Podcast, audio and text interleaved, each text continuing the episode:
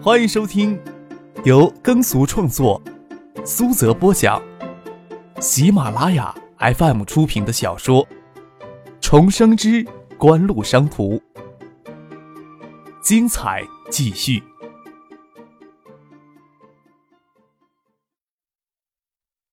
第一百六十七集。香港公司从上个月起正式有利润节流下来，一个月将近五万套 TI 公司生产的解码板从香港公司转进爱达电子。爱达电子与香港公司是以前相当国内的行价结算，差不多能节流下来近两千万的利润。有了资金就可以做更多的事情，而且在当地进行转投资，可以享受更多的税收优惠。在香港当地找家上市公司借壳的事情也就正式提上日程了。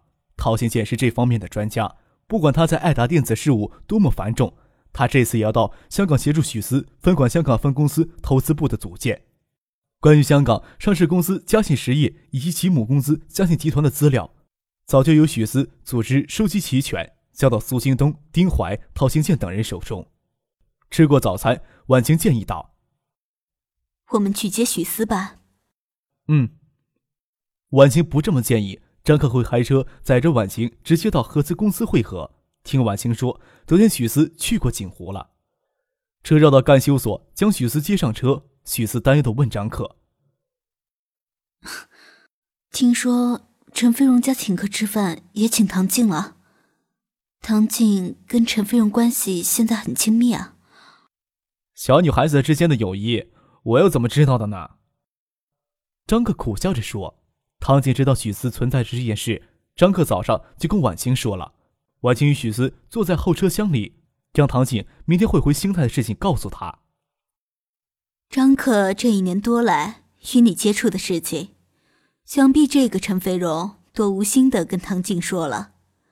她是个相当聪明的女孩子。许思有些难过，觉得盗窃了本该属于唐静的那份快乐。婉清心里也不轻松。对她来说，经历人生这么多的起伏，有些事情能看得开了，觉得分享张克一部分就足以慰藉人生了，根本不会有独占的奢望。毕竟能让他关注的事情还有很多，即使没有一个男人，看着芷彤快乐的成长，也能很愉快的度过人生。但对于唐静来说就不一样了，她的人生还刚刚在她面前展开呢。张克从后视镜里看着曲思与婉晴的表情沉重，用轻松的语气说。你们这样子让我感觉自己罪孽很深重呢。谁叫我这人这么贪心呢？听了这句话，婉晴脸有些微红。毕竟她知道张可与许思之间的事情，而许思对于她、张可之间的暧昧还不知晓。许思不会在婉晴面前掩饰他对张克的感情了。他说道：“这次你就不要陪我去香港了，前期的工作我会努力做好的。”许思回海州只逗留一星期左右的时间，春节也会回香港过的。前期的工作，也就是借壳嘉信实业的前期工作，这包括需要与孙静香嫡妹母亲家的葛家接触了。张克说道：“再说吧，那么遥远的事情，这时候怎么能做了决定呢？”许思无奈的笑了笑，他就在海州留三四天就回香港去，哪里是遥远的事情呀？合资公司目前仅有爱达电子元器件子公司的行政科研综合楼办公。上一次许思离开海州时，元器件子公司的大门与厂区还没有改造，科研楼、职工综合楼、新的厂房还没有建。这时候已经有了现在企业的气度了。行政科研综合楼是三栋四层小楼结合的一个整体，一栋是爱达电子的总部兼行政管理中心，一栋是爱达电子研发中心，还有一栋暂时就借给合资公司办公。合资公司全称泰特光电科学研究所有限公司，爱达电子的英文注册名为 Idea，泰特 G T A 与 Idea 的合写音译。不过爱达电子内部都习惯称合资公司或研究所。合资公司是偏研究型的科技公司，要发展除了 EITI 的技术基础，还要依托高等院所的科研力量。合资公司还没有选择进入义荣镇东首的电子工业园区，而是在海州大学东侧拿下一块地。投资建设合资公司的本部与研发基地，现在离正式的工作时间还有近一个小时。张可开车刚进了停车场，苏京东就开车过来了。我就想着客少不会等到上班时间再过来吧。苏京东下了车，朝张克他们走过来，笑着说：“许思很久没有回来了，今天的会议可能会拖得很长时间，就提前过来领他到各个地方走一走，感受一下艾达最新的新进展。”丁怀、鲁兴生、周游、陶兴建、蒋威等人都不约而同的提前赶了过来，也难怪。张克今天清晨通知他们到会，哪里会有怠慢呀？爱达电子形成下班碰头会制度，也就是说，苏京东、丁怀、周游、蒋威、鲁兴生几个高层管理人员，只要在家，会在下班前开着短会。公司的职员很少能看到这些人一大早就聚在一起。张克与苏京东他们在工厂区碰到头，说道。走吧，开会去吧。今天开会的时间会比较长，大家先把自己手头里的事情都推掉，无法推掉的事情都请其他人代理吧。这时候谁手头都有一堆事情要处理。张可与许思晚行，先一步到第一会室坐着。苏京东他们很快也将手里的事情推掉了。张可开门见山的点明这次会议的主旨，说道：“很多问题呢，我之前就提出来了，但是平时大家都各忙各的，没有时间坐下来充分的交流一下。”这些问题总结到一点，就是爱达电子今后将如何迈开步子走？爱达电子的目标是什么？要成为怎样一家公司？我想爱达电子就应该有两年或者时间更长有一点的总体规划了。张可朝蒋威点点头。为了让大家更好的掌握公司的全貌，你将越秀公司与各公司之间的结构关系、财务情况跟大家通报一下。越秀公司的股权结构。便是苏京东都未能窥全貌的，但是要制定全面的发展计划，这些事情必须要让在座的人心里有数，才能畅所欲言。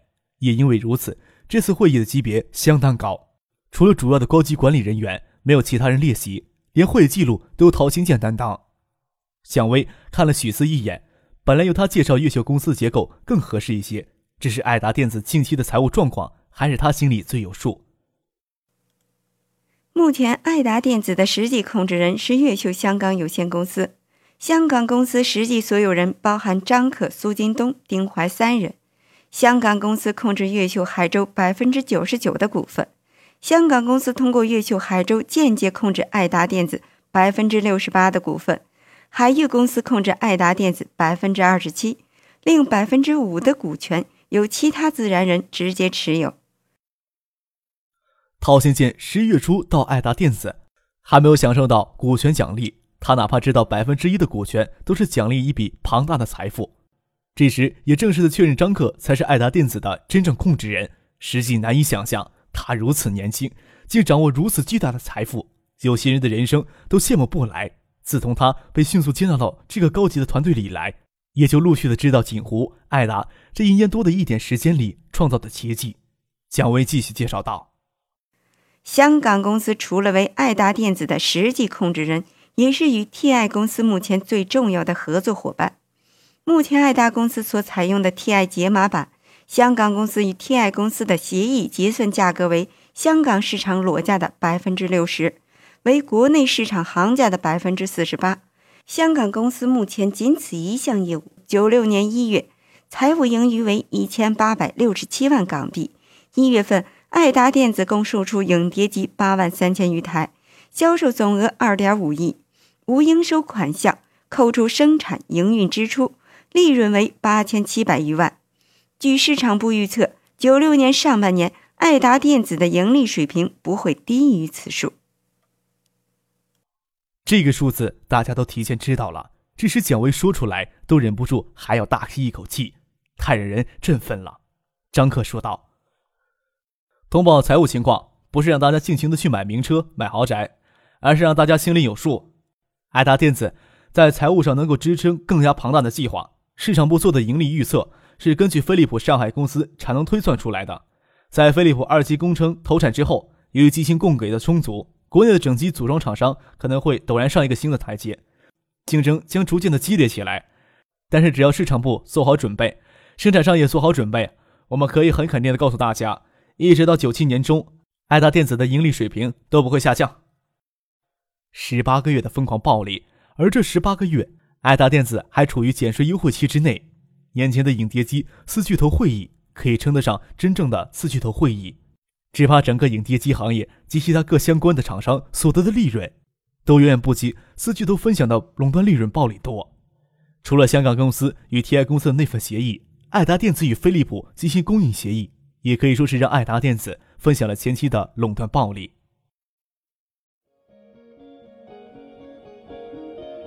您正在收听的是由喜马拉雅 FM 出品的《重生之官路商途》。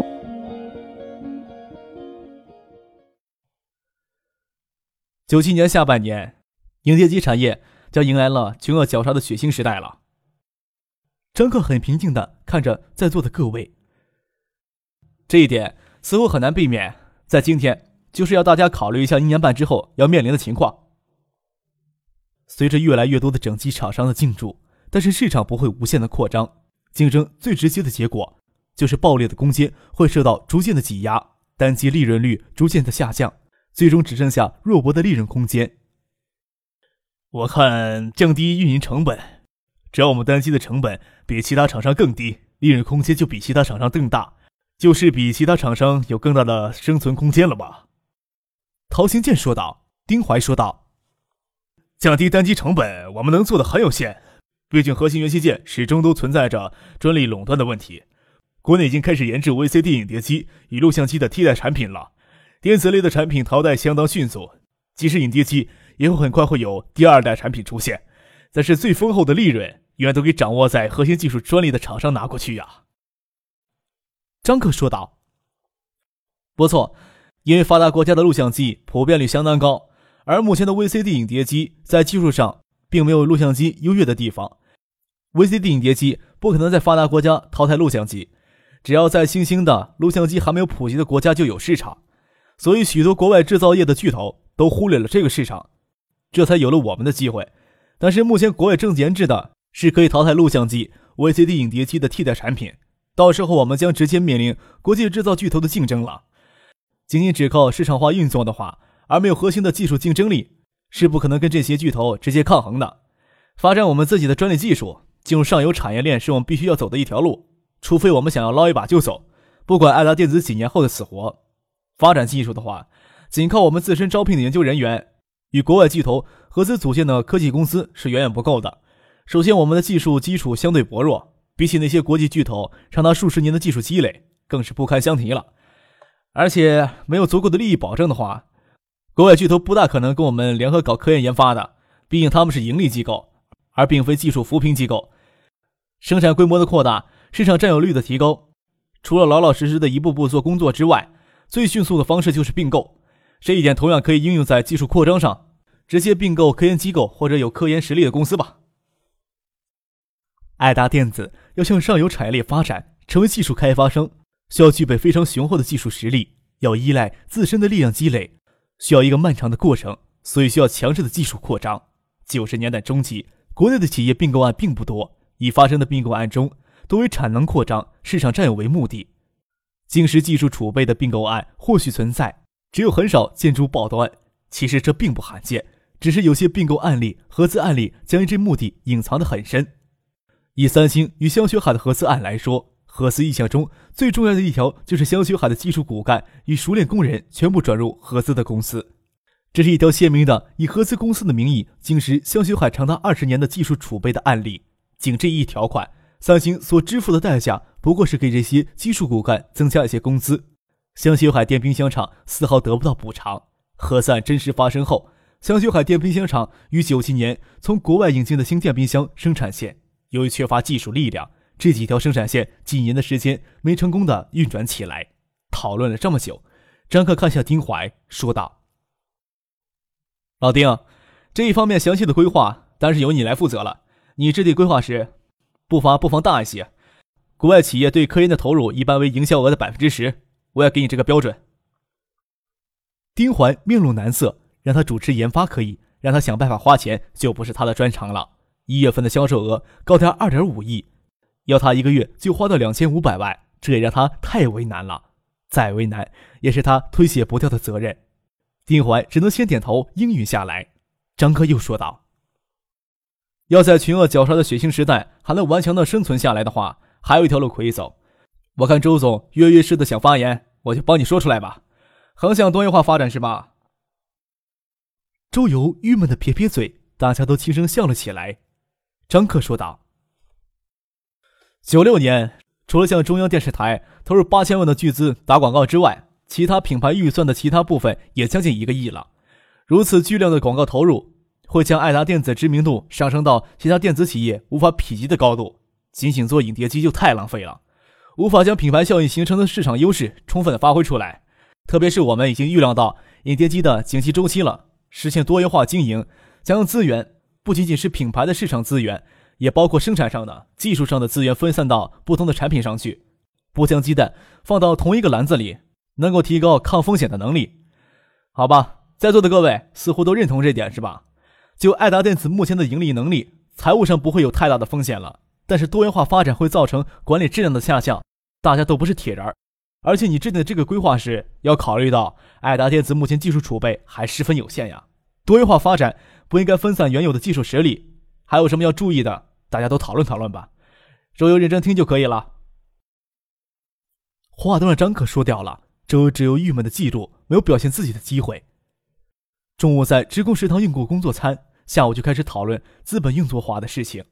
这对于周游来说也是件头疼的事情。张可要将陶新建抽走。